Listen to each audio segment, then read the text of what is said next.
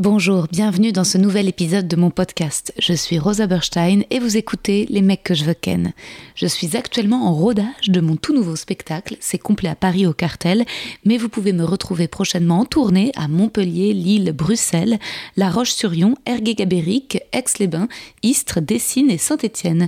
Tous les liens pour réserver sont sur mon site internet. À bientôt. I'm Sandra, and I'm just the professional your small business was looking for. But you didn't hire me because you didn't use LinkedIn jobs. LinkedIn has professionals you can't find anywhere else, including those who aren't actively looking for a new job but might be open to the perfect role, like me. In a given month, over 70% of LinkedIn users don't visit other leading job sites. So if you're not looking on LinkedIn, you'll miss out on great candidates like Sandra. Start hiring professionals like a professional. Post your free job on linkedin.com/people today.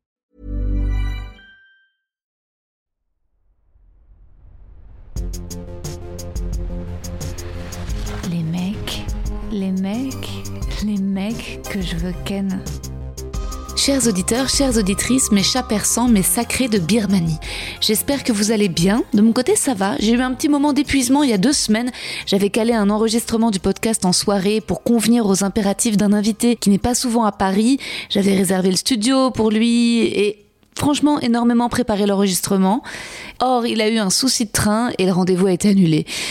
C'est là où je me suis dit, waouh, faut que j'espace les épisodes, je m'en sors plus. Entre temps, j'ai également arrêté quotidien et depuis, j'ai plus de temps pour continuer d'écrire le prochain spectacle, les chroniques sur France Inter et trouver des rendez-vous pour les invités du podcast, lire leurs œuvres, voir leurs films, euh, leurs spectacles, sans compter les dates à la Nouvelle Ève, la tournée et assurer la promotion de la fucking Cigale le 26 janvier. Et puis évidemment, c'est quand je dégage un peu de temps dans mon agenda que tombe le montage de la captation de mon spectacle ou encore un petit tournage.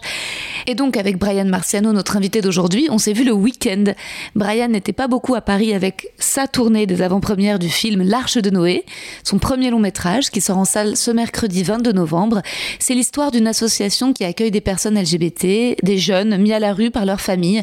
Ils ont six mois pour être réinsérés dans la société en trouvant du travail. La dirigeante de l'asso est incarnée par Valérie Lemercier et on a également au casting Finnegan Oldfield et Elsa Gage. L'épisode a donc été enregistré dans ma cuisine et non en studio. Le son n'est pas impeccable, mais ça passe franchement très bien. Et comme ça, vous avez mis nous en guest star. Au début, on entend même légèrement mon copain M qui passe se faire un petit café avant d'aller se recoucher. On a tous les deux besoin de vacances à nouveau. La Toussaint est très loin. Et d'ailleurs, je vous en parlerai plus en outro. Mais on a un super plan. Ouais, on a trouvé un site Solo in Italia qui permet de programmer les vacances idéales. Je vous donnerai tous les détails à la fin. Avec Brian, on a parlé de la jeunesse de son film, comment il a poussé la porte de nombreuses associations, dont l'aide sociale à l'enfance, le SAMU, pour enregistrer les témoignages poignants de nombreux jeunes, sa volonté d'un film choral qui parle de la famille. Bonne écoute. Vous l'avez vu ensemble Ouais, ouais. Ah bah c'est cool. Vous, avez, vous avez été le voir, vous avez vu un lien Nous, on a eu un lien. Oh non, fait chier, je veux pas. Mais il est pas encore au cinéma. Mais non, mais il y a des séances. On fait des, il y a des projets pour la presse quoi. Ah je non, déteste que les eu- gens reçoivent des liens. Ah ouais, mais c'était très beau. euh, nous, franchement, euh, non, non, il n'y a pas du tout. euh, on a grave kiffé. et euh, c'était hyper émouvant. Et si un jour les gens le voient devant leur, euh, Écran. leur écran, euh, c'est mieux qu'ils. Évidemment, il faut qu'ils aillent le voir au ciné. Mais, euh, mais je pense que ça peut aussi avoir une très belle vie après, tu vois. il sera sur Disney Plus après. C'est génial! Et ils, ils- ouais, ils, ils étaient hyper enthousiastes pour leur plateforme machin de. c'est génial! En plus, Disney, c'est Cali, hein? Ce qu'ils Mais je- font. ouais, c'est super, je crois, non Ouais, ouais, carrément. Enfin, il y a le catalogue pour les enfants, puis- mais après il y a, il y a un autre catalogue. Et puis ils sont très, euh, ils prennent pas tout et n'importe quoi. Enfin c'est. euh, Ah, Tu les connais un peu Ouais, j'ai rencontré Kevin. Kevin. ouais. Euh, Kevin. euh, moi aussi, j'adore Kevin. Super La classe internationale. Super gars. Ouais, super gars, hyper curieux, hyper. Ouais, euh, très cultivé, gentil. ouais, euh, ouais, ouais. Vous allez faire un truc ensemble Tu sais pas Écoute, je euh, l'avais rencontré. À tout. À plus tard. C'est génial. Mais c'est vrai qu'il ressorte et que ce soit quelqu'un avec une perruque. Je l'avais rencontré parce que j'ai écrit un, bouquin et qu'il était question que je l'adapte en série. Bon, c'est peut-être encore toujours en questionnement, mais je pense que j'ai moi un tout petit peu à changer mon fusil d'épaule. Et euh, mais on s'était rencontrés et il était intéressé. Et mon, bouquin, enfin la série que je voulais faire, l'héroïne avait un podcast. Et il m'avait dit, écoute, ça m'intéresse, mais on fait en ce moment une série sur une podcasteuse. Il préparait Ah ouais le, le truc avec Camélia Jordana. Ah, d'accord, ok. Voilà. Et mais euh, c'est des super gars. Enfin, c'est Ouais, toute son ouais, équipe et très tout. Élégant. Ouais, puis intelligent, tu peux discuter et, et tous d'ailleurs. Faut rester en contact avec eux. Oui, carrément, non, c'était vraiment le moyen. euh, et Tu puis. veux qu'on l'appelle On lui dit qu'on l'aime bien. tu lui diras de ma part. Skyrock. Je vais te lire ton petit poème, parce qu'on n'a pas que Kevin en commun, tu vas voir. J'ai peur. Non. Cher Brian, bravo pour ton film, à la fois incroyablement émouvant et drôle. Le casting est fou, beaucoup de jeunes que j'ai découverts hyper justes dans leur excentricité, très touchants, et des acteurs que je connaissais déjà, Elsa Gage et Finnegan Oldfield. Je t'en parlerai. Nous avons d'autres points communs, je crois. Le stand-up. Tu as réalisé des épisodes de drôle, si je ne me trompe pas, et c'est peut-être là où tu as rencontré Elsa Gage. Dans ta filmographie, il y a également le scénariste Noé Debré, peut-être rencontré sur le Brio, retrouvé en collaboration pour l'Arche de Noé. Dans ta série 25, il y a Pablo Paoli, avec qui j'étais en classe libre. Il fallait que l'on fasse connaissance un jour. J'ai hâte que tu me révèles le parcours du combattant ou non pour réaliser un premier film. Quelles sont tes influences et pourquoi tu as choisi d'aller sur ce terrain, de faire un film drôle et social? Sur l'exclusion En tout cas, tu crées du lien et pour ça, merci. On sent beaucoup d'amour, de tendresse, de tolérance dans ton film pour l'autre, dans sa différence. Encore bravo. Waouh, merci beaucoup. C'est- joli. C'est Bah, intimidant en plus. Lu Non, comme ça. Moi j'ai rien préparé. Hein. J'ai pas de, de poème. Non, mais vraiment, ce que, ce que je me suis dit, c'est que moi, j'étais déjà acquise à la cause, tu vois, euh, LGBT, et, euh, et que je- j'en fais même des blagues dans mon prochain spectacle où je me fous de la gueule des personnes transphobes. Et, et- et quand je fais ces blagues-là, je vois dans le public parfois des gens qui savent même pas ce que c'est que la transphobie. Et donc, je me dis, c'est c'est bien d'avoir des films qui, euh, qui informent en émouvant, quoi. Donc, bravo. Bah, merci beaucoup, c'est trop sympa. Et comme tu le vois, on a plein aussi de gens On a plein de choses en commun, plein de gens en commun. Mais, euh, mais on s'était rencontrés sur Drôle d'ailleurs, en casting. Bah oui, c'est comme ça. Enfin, on s'est rencontrés, on s'est croisés, mais moi je te connaissais. De, de là. T'avais vu mes essais Bah oui, pour mais le j'étais là rôle d'ailleurs. Non, j'étais pas là? Non. Non, non, j'ai- bah, bien sûr, on les a vus, discutés, débattus. Ah. C'est comme ça que j'avais. D'accord. Eh ben oui, oui, oui, c'était. fait des euh, super essais, c'était très, très impressionnant. Puis tu étais venu avec un truc et tout.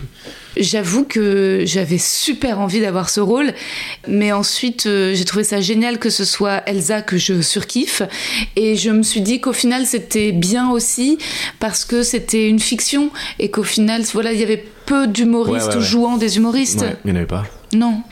Toi t'étais même acteur avant d'être scénariste et réalisateur? Bah, je faisais un peu. Après, c'est la première fois que je fais un film de cinéma. Ouais. J'avais fait, j'ai fait deux, donc, enfin, j'ai fait ma série d'abord Ouais. qui s'appelait 25, euh, que j'avais écrite, euh, réalisée, dans laquelle je jouais. Et après, j'ai fait des épisodes de, de la série Drôle Mhm. que je n'ai pas créé, mais pour laquelle j'étais appelé. En scénariste et en réalisateur Non, juste en réalisateur. Vraiment, je, suis venu, je suis venu réaliser euh, trois épisodes, enfin lancer voilà cette première saison là euh, avec Farid Bentoumi qui était le deuxième réalisateur, et évidemment sous, sous la coupe de Fanny Herrero qui avait créé cette série. Et do- donc voilà, j'avais quand même ces expériences là en scénariste euh, euh, aussi et euh, et j'avais envie d'avoir d'aller au cinéma quoi. J'avais envie de- parce qu'en fait quand tu fais des séries bah moi j'ai passé à chaque fois c'est des projets assez longs. Enfin voilà j'ai mis 5 ans à faire ce film j'ai mis 5 ans à faire 25 ma série. Donc au final c'est voilà c'est deux projets mais qui Mm. sont extrêmement chronophages. Et c'est vrai que j'avais vécu ça sur 25 je m'étais éclaté j'étais 12 épisodes et tu passes tout ce temps là et à la fin t'es pas dans le salon des gens euh, tu vois pour les voir réagir pour voir comment c'est reçu et je, crevais d'envie d'être dans une salle de cinéma et de pouvoir le montrer et de pouvoir voilà vivre ce que là je vis c'est-à-dire le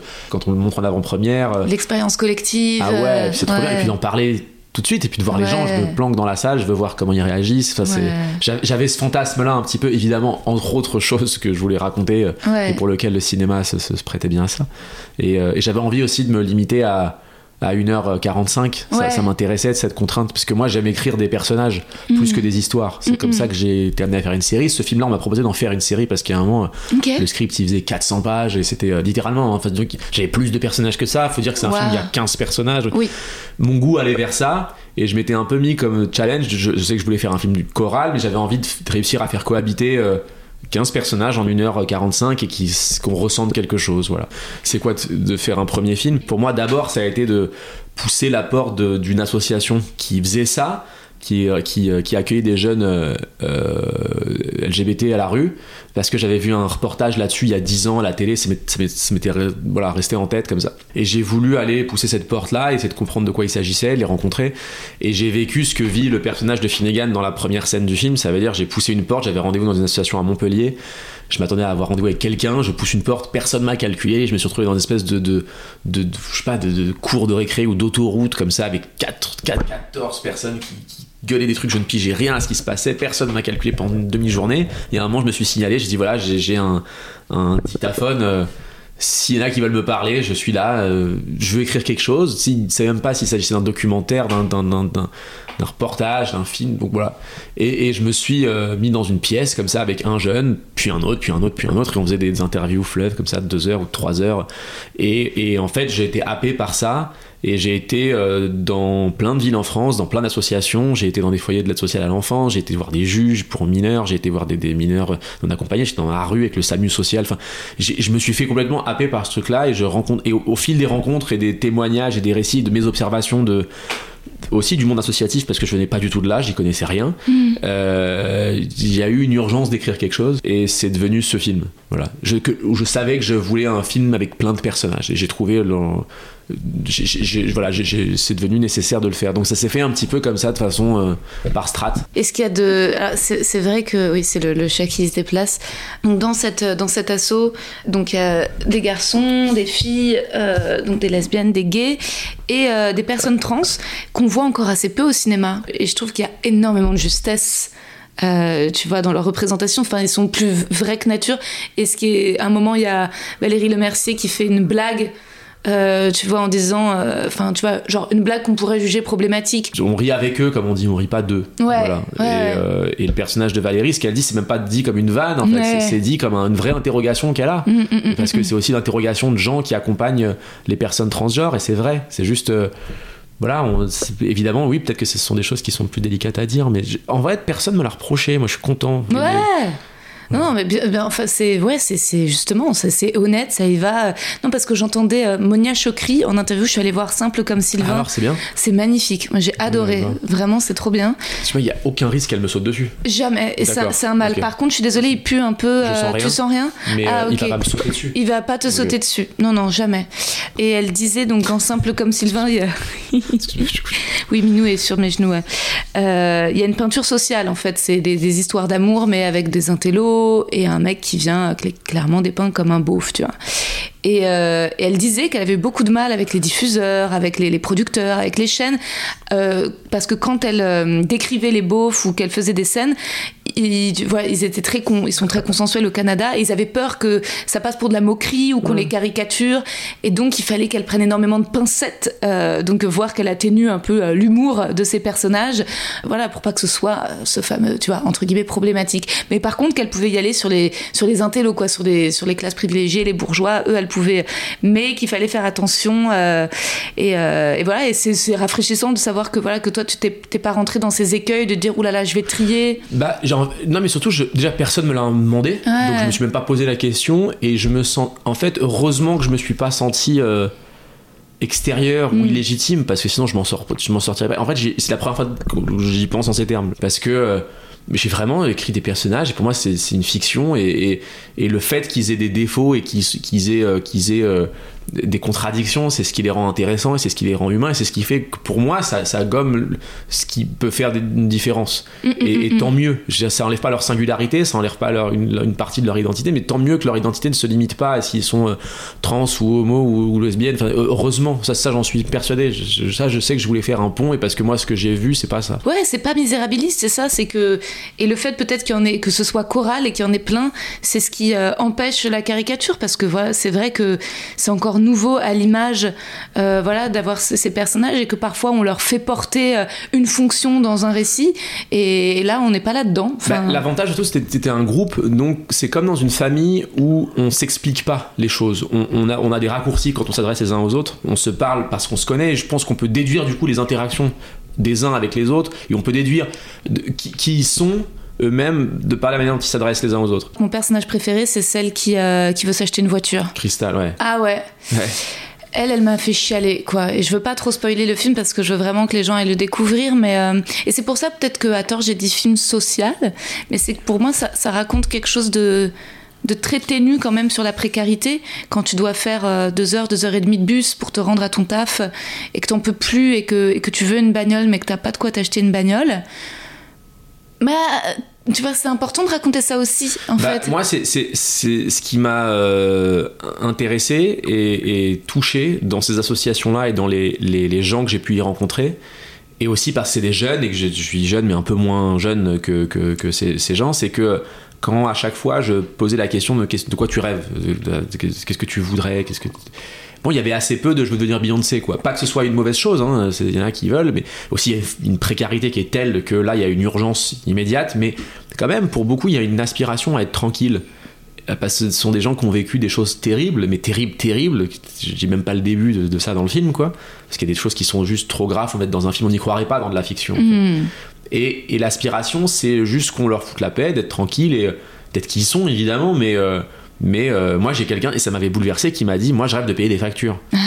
Évidemment que ça a l'air très condescendant dit comme ça, mais je vous jure que quand c'est en face et, qu'il- et qu'il y a un vrai truc de je- voudrais juste un- une vie normale, et, je- et voilà, je- moi je me suis dit une ligne narrative dans le film, c'est j'aimerais que le- l'une des lignes narratives principales, ce soit ce personnage de Crystal qui est une femme trans euh, qui veut juste une, qui veut une bagnole d'occasion. Et Ouais. je me suis dit, ça me suffit. J'avais pas envie de raconter que pour s'en sortir, euh, il fallait euh, avoir une attitude extraordinaire. Je voulais pas un final à la, euh, je sais pas, euh, Billy Elliot, que j'adore, hein, mais je, je voulais pas me dire qu'il fallait qu'il y en ait un qui a un talent dingue et que tout le monde allait le porter.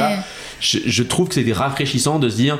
euh, et, et- et- et encore une fois, j'oppose pas du tout ça au, au combat pour les droits LGBT. Évidemment, je pose, enfin, évidemment qu'il faut pas gommer les, les- ce qui fait la singularité de chacun. Je dis juste que j'avais envie de déplacer un petit peu le curseur et de dire voilà des gens qui sont LGBT, ont souffert, ont été rejetés, mais avant tout souffrent de précarité. Et je voulais parler de la précarité des gens, et c'est pour ça que j'ai été, j'ai élargi mes recherches à l'aide sociale à l'enfance. C'est pour ça que le personnage de Finnegan dans le film est hétérosexuel, mais vient des foyers lui-même, et c'est quelqu'un à qui il a manqué des parents. Et en fait, tous les personnages du film sont juste des gens seuls. Valérie Le Mercier, la première, ce sont des gens seuls et qui recréent une famille. Et moi, je, je crois que ce qui m'a touché, c'est ça. Et c'est de réussir à parler d'un sujet, effectivement, euh, du rejet des personnes LGBT, mais dans un film qui en fait, qui en fait parle de famille. Ouais. Et en fait parle de, de, Le lien. de liens et de, de, de comment on peut se reconstruire en s'aidant les uns les autres et, et de voir comment on, est, comment on répare des gens qui ont, perdu, qui ont été brisés, est-ce qu'on les répare, voilà. C'est- plus un film là-dessus et, et je trouve que ça peut avoir le mérite de faire parler de sujets de personnes LGBT mais sans mettre ça au, au cœur. Et voilà, ça, ça m'a réjoui. Ouais, et ce qui est aussi euh, très rafraîchissant, très original, c'est justement le fait, comme tu, enfin, comme tu dis, de pas avoir besoin de raconter une success story.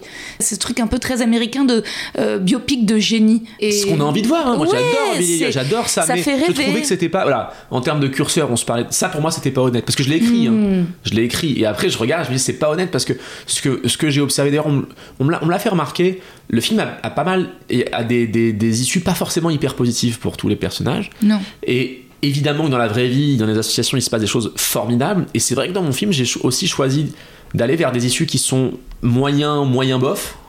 Euh, parce que ça m'a aussi intéressé et je voulais vraiment faire écho ça, de ça, c'est le fait que bah, même si les issues sont moyens, moyennes, euh, il y a des gens dans ces associations, des bénévoles, des travailleurs sociaux qui essaient quand même. Et je voulais illustrer ce propos-là euh, en montrant que ce, ce- cette, un peu cette folie, quoi. Moi, je, moi, je voyais ça, je me dis, mais putain, mais pourquoi il continue d'aider, quoi? C'est-à-dire, pourquoi qu'est- Qu'est-ce qui pousse quelqu'un à continuer d'aider? Et sur des choses aussi triviales parfois Parce que euh, voilà, tu parles à des, des, des- travailleurs sociaux dans des, dans des, euh, des, des mecs qui sont des foyers pour, pour mineurs euh, avec des, des enfants et dont les parents sont toxicomanes et qui vont être repris deux semaines plus. Bon, ils les ont pour deux semaines, ils ont pour un mois, mais ils essayent quand même quelque chose, mais de rien, de la merde quoi. Qu'est-ce qui fait qu'ils continuent d'essayer? Voilà, je voulais vraiment rendre hommage à ça parce que ça m'a bouleversé, ça m'a intéressé, ça m'a et, et c'est ça dont parle le film. Ce sont des, petites choses, des, petits pas que pe- peuvent faire chacun et Et ils sont dans le faire, c'est ça aussi Voilà, qui est. qui est- ils sont dans l'action et, et, euh, et ça donne du sens et, et c'est ce côté réaliste et qui fait du bien. Alors bien sûr, quand, quand certains euh, personnages ont une issue euh, peut-être plus malheureuse que d'autres, ça, ça brise le cœur, mais on sort pas, du- euh, on a un, un moment heureux entre celui où on sort du film et on rejoint notre vie, qui n'est pas toujours le cas, parce qu'on se dit, eh ben en fait la vie c'est continuer. Il y a un truc très euh, tchécovien, tu sais, euh, enfin un pas. truc très juif. Ouais, d'être dans, le travail aussi. Ouais. Ouais. C'est marrant, j'ai un pote qui est une figure.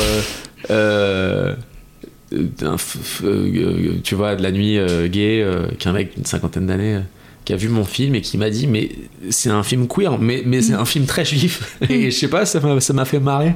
Je l'ai pas je l'ai pas vu comme ça mais peut-être qu'il y a ce truc là Bah, il y a quelque chose en tout cas où le malheur fait partie de la vie. ouais mais... et puis on est tous ensemble à la même table. Moi j'adore Ouais. les scènes de repas. Mm. j'ai fait le film pour ces scènes de repas. Enfin vraiment c'était un de mes trucs. C'est à dire voilà j'ai j'ai euh, j'ai trois quatre scènes de repas qui jalonnent ce film de repas de groupe et je crois que c'est là-dedans que j'ai grandi aussi et, ça me plaît parce que c'est des repas où vraiment voilà j'ai l'essence même de ce qui m'a éclaté dans ce film là c'est-à-dire euh, des gens extrêmement différents qui n'avaient rien à voir ensemble qui n'étaient pas censés se croiser dans la vie et qui se retrouvent qui viennent de tous les milieux sociaux parce que c'est la réalité l'exclusion cette exclusion là touche tous les milieux sociaux toutes les origines et ils se retrouvent tous à une table avec des, des surémis périmés et des chips pourris et des, des, des, des ongles euh, des faux ongles qui se pètent et, et du jus d'orange de, de, en 2 litres 5 et il y a un truc hyper vivant, hyper joyeux et, et très éphémère. Et c'est des gens qui préféraient tous être dans leur propre vie, quoi. Mais euh, ils sont là et, et c'est, c'est, c'est- Ils vivent ensemble. Ouais, ça, je sais pas. Moi, c'est un des trucs qui m'a,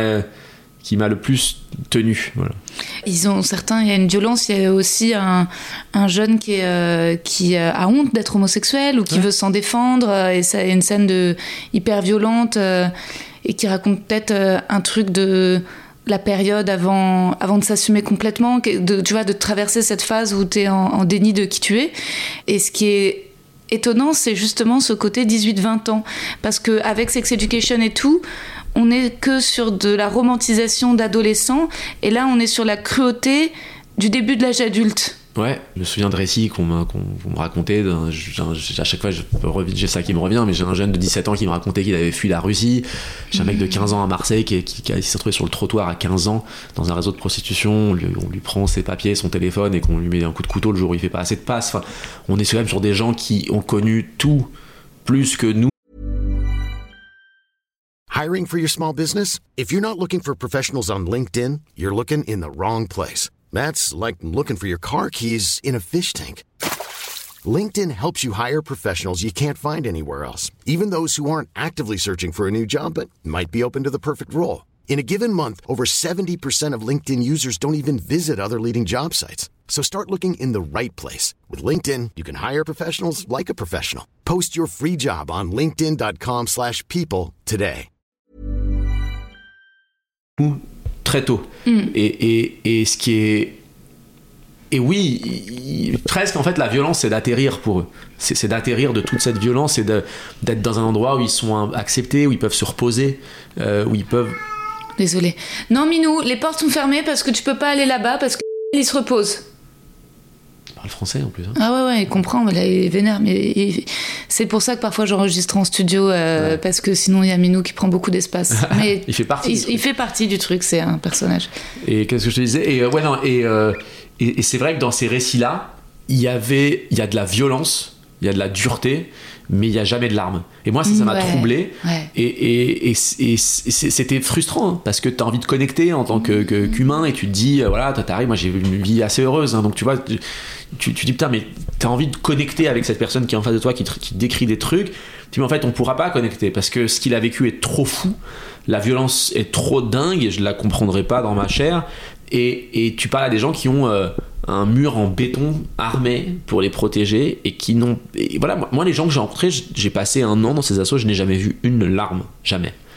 Et, et ça, cette pudeur-là, moi, me bouleverse. Parce Ouais. que ça m'émeut plus que des, que des larmes, ça m'émeut plus que des gens qui s'apitoient. Ce sont des gens qui sont dans, dans le réel, dans le ici et maintenant, et qui, du coup, dévient un peu le sujet tout le temps.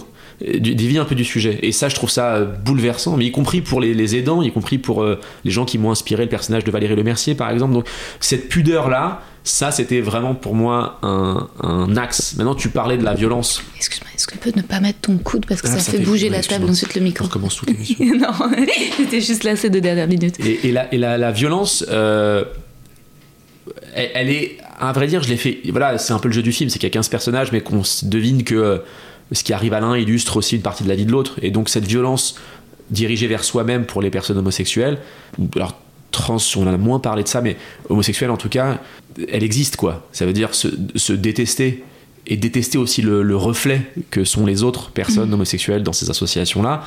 Euh, si tu veux, quand t'as été rejeté parce que t'es ce que t'es et que d'un coup tu, en, t'es- t'es- tu ne vis qu'avec des personnes comme ça, bah, tu, tu les détestes parce que tu te détestes, quoi. Et il y a cette phase là qui est extrêmement violente, qui, voilà que moi je, connaissais, euh, qui a été un- une découverte pour pas mal de gens. Je suis heureux parce que je suis heureux qu'ils comprennent ce que ça veut dire euh, que, que de pas se supporter parce que parce qu'on on porte ce poids supposé euh, et, et c'est dans ces environnements là où tout est tout est fois mille en fait. Tout est sous tension parce que ce sont des gens qui ont vécu des violences énormes. Et moi, c'est ce que j'aime, à vrai dire, euh, parfois sur les récits LGBT, c'est que j'ai l'impression que c'est une loupe sur l'humanité.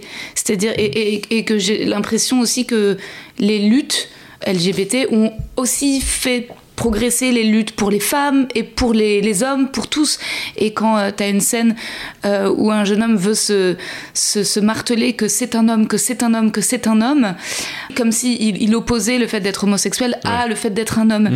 Et euh, bah, ces questions d'identité, euh, elles sont hyper modernes et elles font écho euh, en chacun. C'est quoi ma, ma, ma virilité, mon féminin?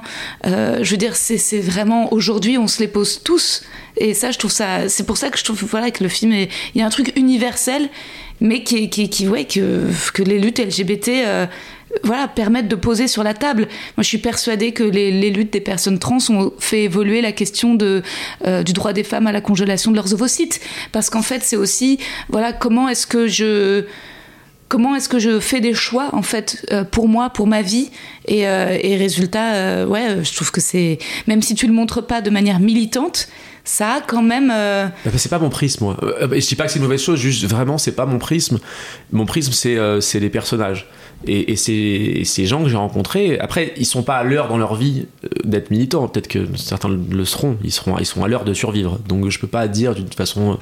Je peux, pas dire non, ils sont pas militants et ils s'en moquent de, cette cause. Et Toujours est-il que les gens que j'ai rencontrés à l'heure où je les ai rencontrés, bah, ils, ils veulent être comme tout le monde, mais, Ouais, mais pas, mais au sens, euh, pas au sens euh, disparaître dans, dans la masse. hmm. Ils- voilà, ils- en fait, et moi, ce qui m'a touché, c'est que on faisait ces, ces interviews avec ces jeunes-là, et on- ils me racontent des récits bouleversants, et ils me disent des trucs qu'ils ont jamais dit à personne, parce que moi, je pars ensuite, donc j'existe pas. Donc je- je- je- ça leur permet de se déverser, même des choses qu'ils disaient pas au psy de l'association, parce qu'elle reste. Moi, ils me livrent des choses qui sont complètement folles, qui sont très émouvantes, et après on referme la porte, on se retrouve dans les, la vie en communauté avec les autres jeunes, et tout ça n'existe plus. Et en fait, ce qui reste, c'est leur jeunesse, c'est leur maladresse, et je trouve que cette, euh, cette- ces, deux, ces deux couches qui, qui coexistent sont très très très puissantes, quoi. Et c'est très touchant parce que d'un coup, euh, bah, tu, tu, tu, tu vois que la jeunesse. Et je trouve ça intéressant aussi de faire des ponts. Après avoir rencontré des personnes justement aussi touchantes et charismatiques, comment tu fais toi pour les oublier ou les transformer à l'épreuve du casting? Alors, il y a eu un truc qui s'appelle le Covid, qui, qui a arrêté la phase de, de, de- de- voilà, de- d'enquête que, que j'ai menée. Et, et j'ai dû m'arrêter. Et heureusement, parce qu'au bout d'un moment, j'allais pas écrire un livre. Enfin, tu vois, il fallait que je laisse un peu de place à la fiction aussi. Et ce qui est intéressant, c'est que je pouvais pas bouger de chez moi, comme tout le monde, et je me suis mis à écrire ce film. Ensuite, parce que je voulais rien écrire pendant que j'interviewais les gens. Je voulais, je voulais rien écrire pendant une année, quoi. Je voulais juste écouter et voir ce, que je- ce qui me restait. Et justement, après, ce qui m'est resté, ce sont des anecdotes, des sensations, des émotions, des souvenirs. Je suis assez peu retourné aux récits eux-mêmes, euh, enfin aux enregistrements. Ok. Euh, j'ai vu ce qui m'était resté, ce qui remontait. Et après, au casting, il fallait surtout réussir à, à incarner les personnages. Euh, et voilà, plus, je, je ne pensais plus aux, gens qui m'avaient inspiré ce film. Ça, c'est ma, c'est ma cuisine personnelle qui me permet après de, de jauger un peu à l'instinct si, si j'y crois ou j'y crois pas. Et puis après, bah, comme tout casting, il faut, faut, faut, faut qu'ils rentrent dans les chaussons de- des personnages qui sont écrits. Et, Ils sont tous comédiens? Non. Pour la, enfin, vraiment, il y, en a- il y en a un qui est Janice, qui est, qui est comédien un peu plus expérimenté. Sinon, euh, dans la bande de jeunes, en tout cas, c'est son, euh, c'est quasiment que des premières fois. Il y en a qui étaient comédiens de formation, deux, il me semble. Et le reste, ce sont des premières fois. C'est ce qu'on appelle vulgairement du casting euh, sauvage, quoi. Mhm. C'était euh, avec euh, deux directrices casting et six personnes et pendant des mois. Et après, on a travaillé énormément. On a beaucoup répété en salon, comme on dit. Ouais, c'est ça, c'est, j'imagine beaucoup de direction d'acteurs pour trouver le- les fusions, le chaos, Ouais. le brouhaha de ces scènes où ça Ouais. se jette des. J'avais très peur. De toute façon, c'était le truc. C'est-à-dire, si on trouvait pas le casting, il fallait juste, il fallait pas faire le film, quoi. C'est- Ça peut pas être, pas, ça peut pas être pas réussi, ça. Parce que sinon, tout tombe à l'eau, quoi. Il faut qu'on croie à cette famille. Et donc, euh, puis c'était voilà, il y a beaucoup de rôles très différents. Et puis, euh, j'avais pas beaucoup d'argent non plus euh, pour, pour mener ce, ce, ce, film-là, donc ce casting-là aussi. C'est, c'est, voilà, j'en sens peut-être pas compte, mais c'est, très long, quoi. C'est très, très, très, très, très long. On a vu des centaines et des centaines de personnes, surtout quand tu pars en casting sauvage, parce que vraiment, il y a énormément de. de déperdition quoi Les- tu vois tout le monde n'est pas comédien et comédienne et là c'était c'était des premières fois mais en fait c'était des comédiens et des comédiennes juste ils le savaient pas encore quoi. Ouais. Ils ont ce charisme, ils ont, ils ont ce goût du jeu. C'est du jeu d'ailleurs, c'est pas.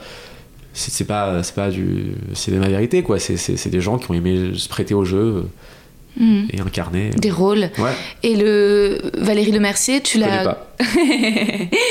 tu la contactes en amont ou? Casting sauvage, des croisés dans la Ah rue. ouais, personne parce qu'on découvre ce- cette femme Bah ouais. euh, et qui, euh, qui, qui joue bien quoi. hein. Pas mal, ouais.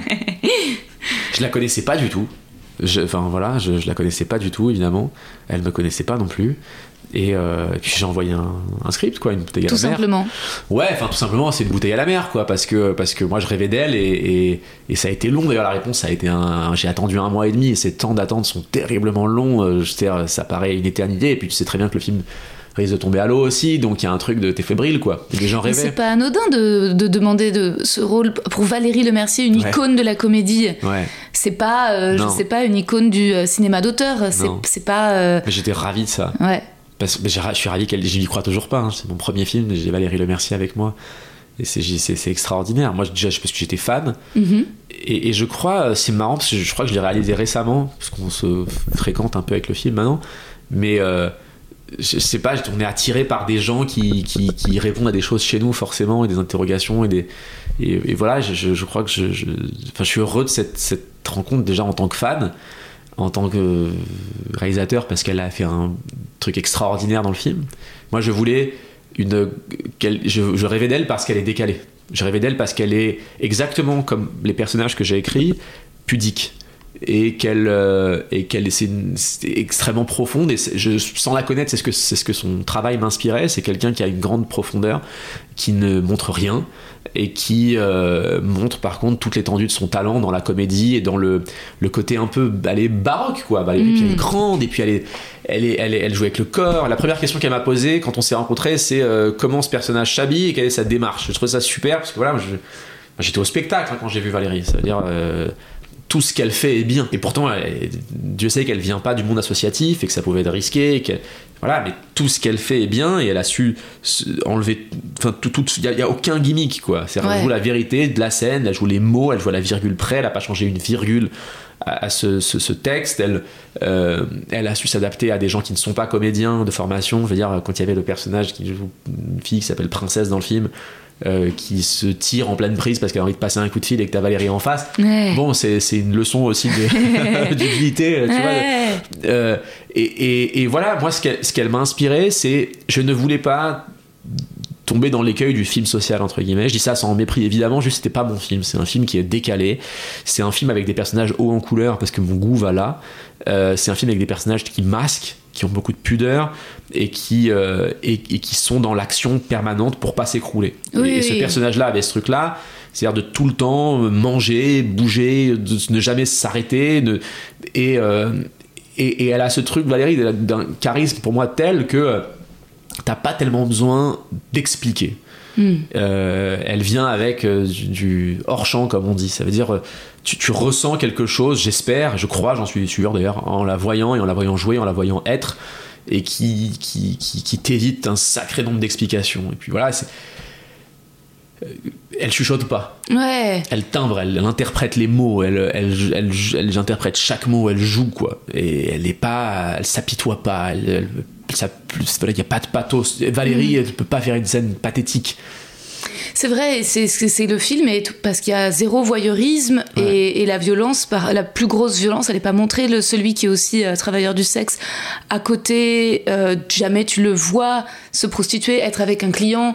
euh, tu, tu comprends à demi-mot voilà, la, la- la dureté de, de, voilà, de, de ce qu'il vit, de la- voilà l'argent qui peut se faire en une soirée, et, et pourquoi il a, il a Bah, en fait, c'était ça le pari du film, et c'était ça le côté 1h45 versus une série. Ça veut dire, je les ai écrits toutes ces scènes. J'ai écrit les scènes de Valérie avec son fils, puisque il lui manque un fils dans le film, on sait pas ce qu'il est devenu. J'ai écrit les scènes avec le- la, de la prostitution. J'ai écrit toutes ces scènes. J'ai écrit vraiment, comme on dit, une bible. Si je devais faire une série, je les ai écrites, je les ai dialoguées, elles existent et elles étaient cheap à crever en fait. Parce qu'en fait, d'un coup, elles, elles expliquaient et elles montraient. Et, et en fait, ça me paraissait moins violent. Et je me suis dit, moi, il faut vraiment mettre un cadre au film. Et c'est cette espèce de huis clos dans cet assaut, quasi huis clos.